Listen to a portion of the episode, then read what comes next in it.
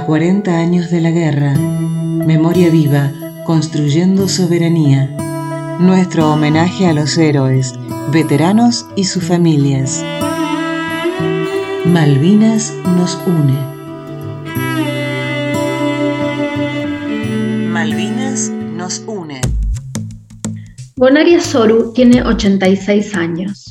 El 2 de mayo de 1982, su hijo, Daniel Osvaldo Esturel, cabo segundo de la Marina, murió en el hundimiento del crucero Ara General Belgrano, atacado por Inglaterra.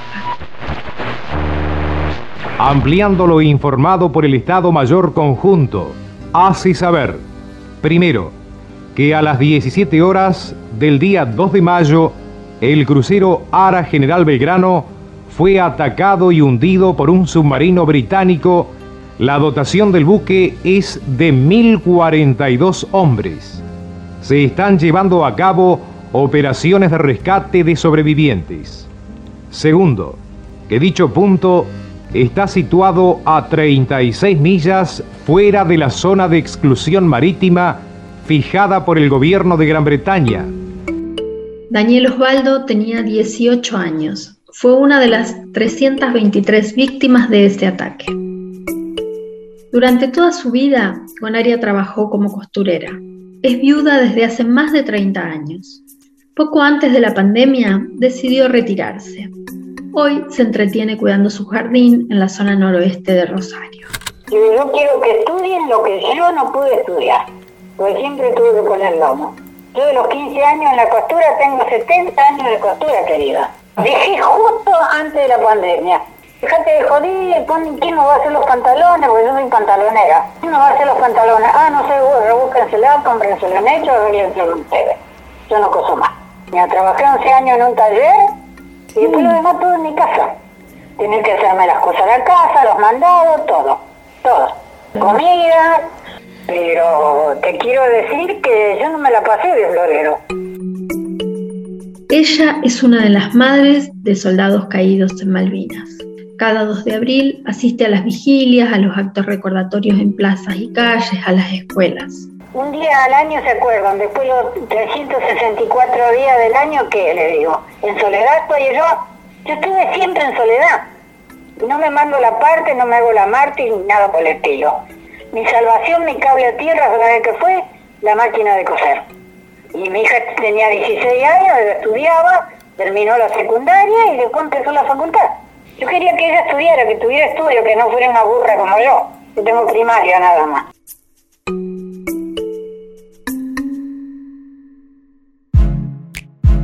Bonaria será parte de Matria, un documental que dirige Jimena Chávez con testimonios de cuatro madres de caídos en Malvinas. ¿Cómo sobrevivieron?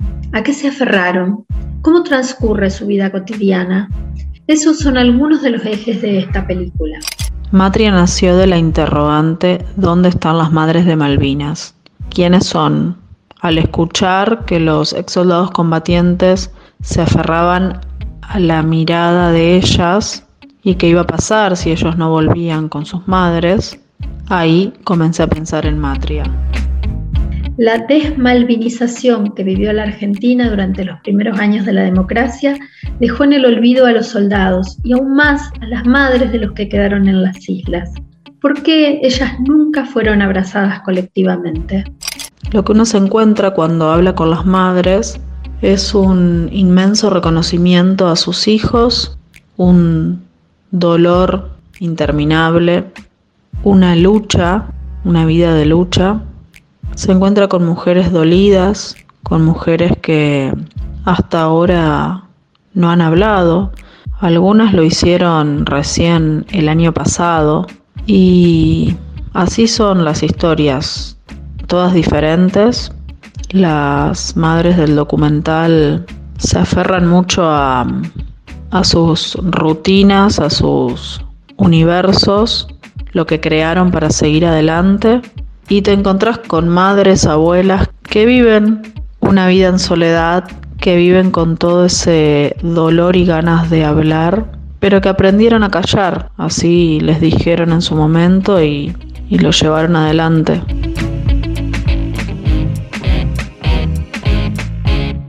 Bonaria, como tantas otras madres de caídos en Malvinas, es una mujer del pueblo, sencilla. Su gran sueño fue que sus hijos estudiaran. Daniel Osvaldo Esturel quería envejecer frente al mar. Su sueño era ser marinero. No fascinaba la, la, carrera militar, pero a él le gustaba la marina, bueno, ¿qué cree que le haga? Él estaba estudiando en la escuela técnica número 10, que está por acá cerca. Había hecho tres años él ahí en la escuela. Mientras le llegaba la edad para entrar después va y, rinde para la marina y rindió bien entró. Lo que él eligió, porque siempre le dijimos, lo que ustedes quieran estudiar, pero mientras que estudian. Y que nadie le diga a Gonaria que su hijo era un militar de la última dictadura cívico-militar eclesiástica. Eso sí que le enardece. ¿De qué militar del proceso me hablas? Y cuando entraron los milicos mi hijo tenía 12 años. Que después has elegido la carrera naval porque a él le gustaba, es otra cosa. Pero no tiene nada que ver con militar del proceso. Y él entró de 16 en la escuela mecánica, salió cuando iba a cumplir los 18, 18 en febrero había cumplido los 18. Es que Daniel Osvaldo, a sus 18 años recién cumplidos, murió de frío en una balsa después del hundimiento. Bonaria recuperó el cuerpo, pero todavía le faltaban algunas humillaciones. Los restos me avisaron como a los 17 días que lo habían encontrado. Lo había encontrado un barco ruso en alta mar, en el bote iban tres o cuatro chicos nada más. Pero que no los podían traer porque no había avión para traerlos, que no sabían cuándo lo iban a traer. ¿Vos qué le tenías que contestar?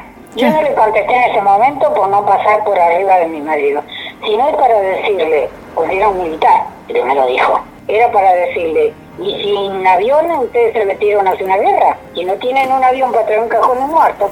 ¿Y sabés quién lo trajo? El avión de Roque Basali. Así que le tengo que agradecer a los rusos que encontraron el bote con los chicos y a Roque Basali que lo trajo hasta Rosario. Pero no me lo dejaron abrir, el cajón. A pedido de una chica que salía con Daniel, o como dice Gonaria, que estaba entreverada con él, fueron juntas al cementerio. Ahí descubrieron que el cajón decía NN y empezó otra lucha de esta mujer que en 1982 quería saber. Cuando llegué a mi casa del cementerio estaba mi marido tomando mate con una hermana y el marido que a su vez era el padrino de mi hijo. Entonces le digo a mi cuñado, que para mí era una excelente persona, le digo gordo porque era gordito, ¿me querés decir qué quiere decir NN? Me dice, ¿a dónde lo viste?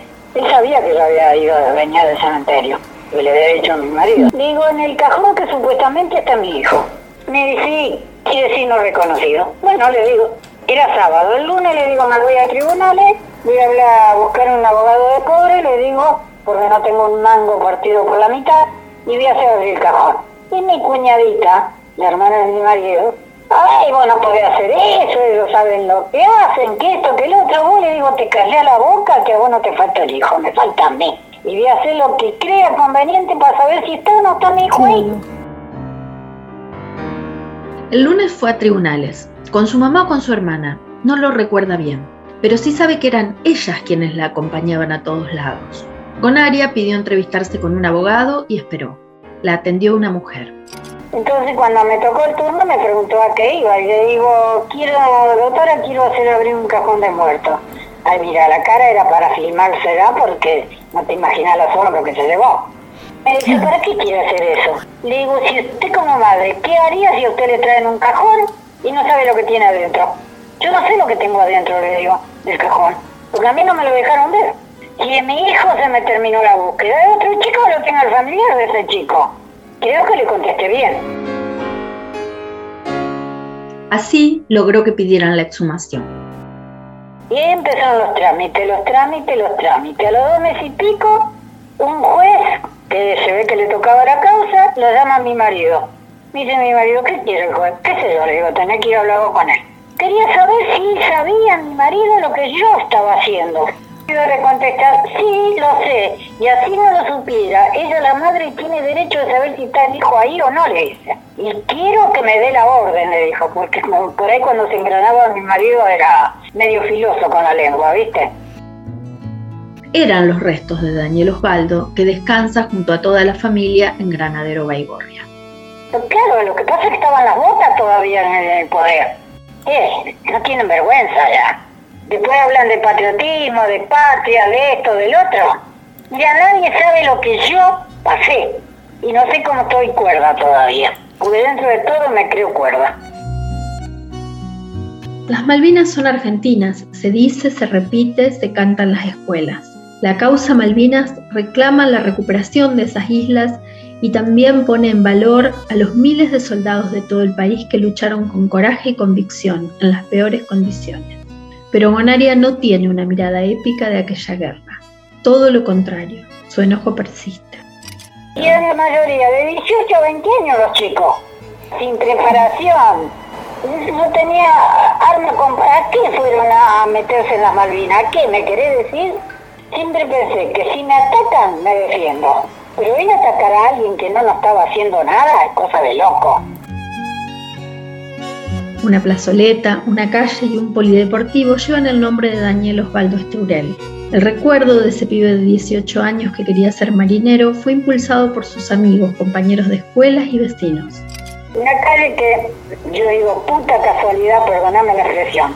Ajá. Se Inglaterra, esa calle, ese pedacito. Y los amigos de mi hijo que habían ido a la escuela técnica con él, le arrancaron la chapa y le pusieron con una madera el nombre de mi hijo, a esa calle. Así que es lo único que está sano, porque después la plazoleta que lleva, que tendría que tener el nombre y no lo tiene, pues ya le sacaron la placa dos veces está abandonada completamente. Y el parque y paseo no se ocupa de nada. El polideportivo lo habían hecho los vecinos porque el gobierno, la municipalidad no le ayudó en nada. Vamos a ver los juegos que tenía. Iban los chicos de una escuela, la Nicasio Oroña, hacer gimnasia, todo. Cuando ensancharon la travesía, se medio poli. Digo, ¿no les da vergüenza? Bueno, y después le terminaron sacando la placa, así que esta no tiene nombre la, la plaza.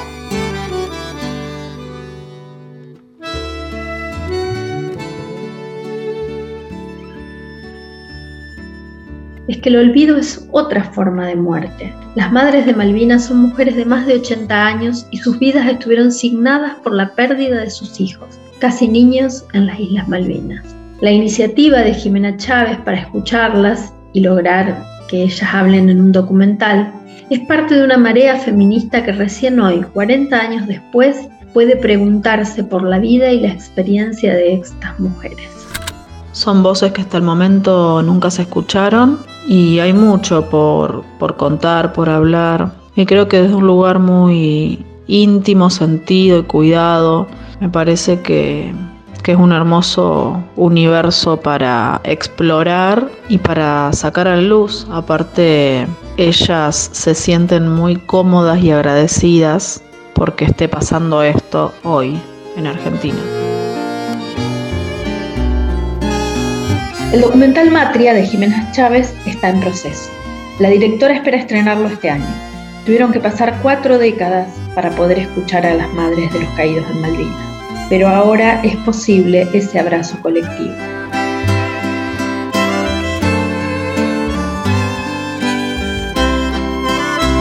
A 40 años de la guerra, memoria viva, construyendo soberanía. Nuestro homenaje a los héroes veteranos y sus familias.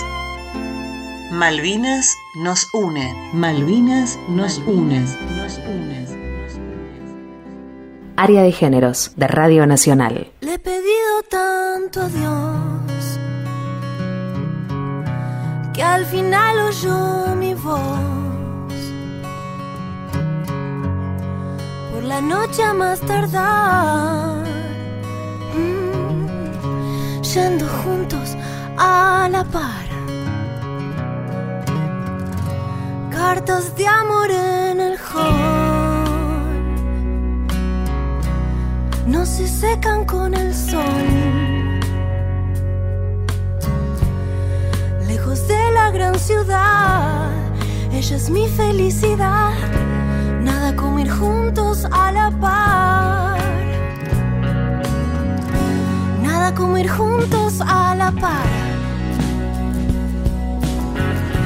Mil caminos desandar. El honor ese héroe que hay en